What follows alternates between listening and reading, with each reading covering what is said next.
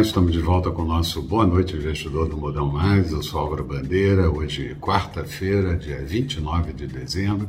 E eu começo lembrando que a Bovespa não conseguiu acompanhar a melhora de final de ano dos mercados do exterior, especialmente dos mercados americanos, com novos recordes de pontuação histórica, mesmo bem pior em desempenho comparativo com outras bolsas e ainda hoje chegamos a perder por algum tempo o patamar de 104 mil pontos, que era um ponto importante, fazendo mínima em 103.850 pontos.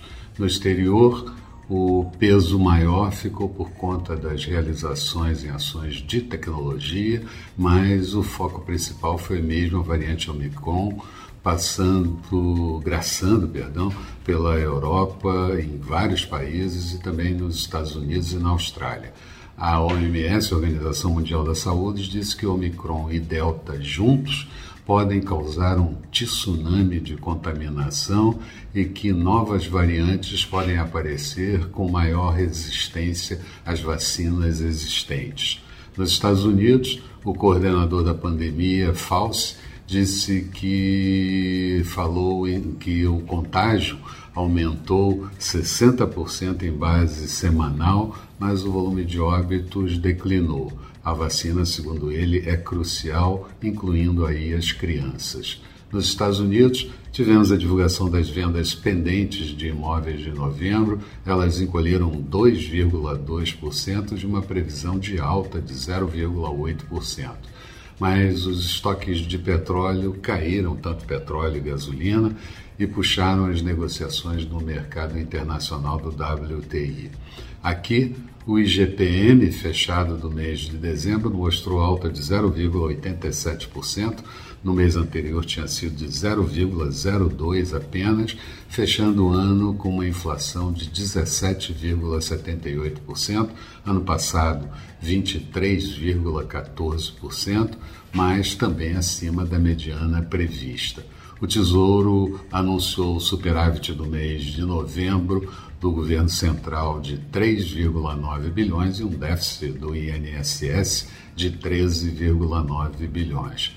Dados positivos, mas até então o teto de gasto serviu para controlar o volume de despesas. Vamos saber o que vai acontecer depois dessas mudanças no teto. O governo discute também prorrogar o IOF, que termina no final do ano, para compensar a desoneração da folha de pagamento. Há discussões em torno disso muito sérias.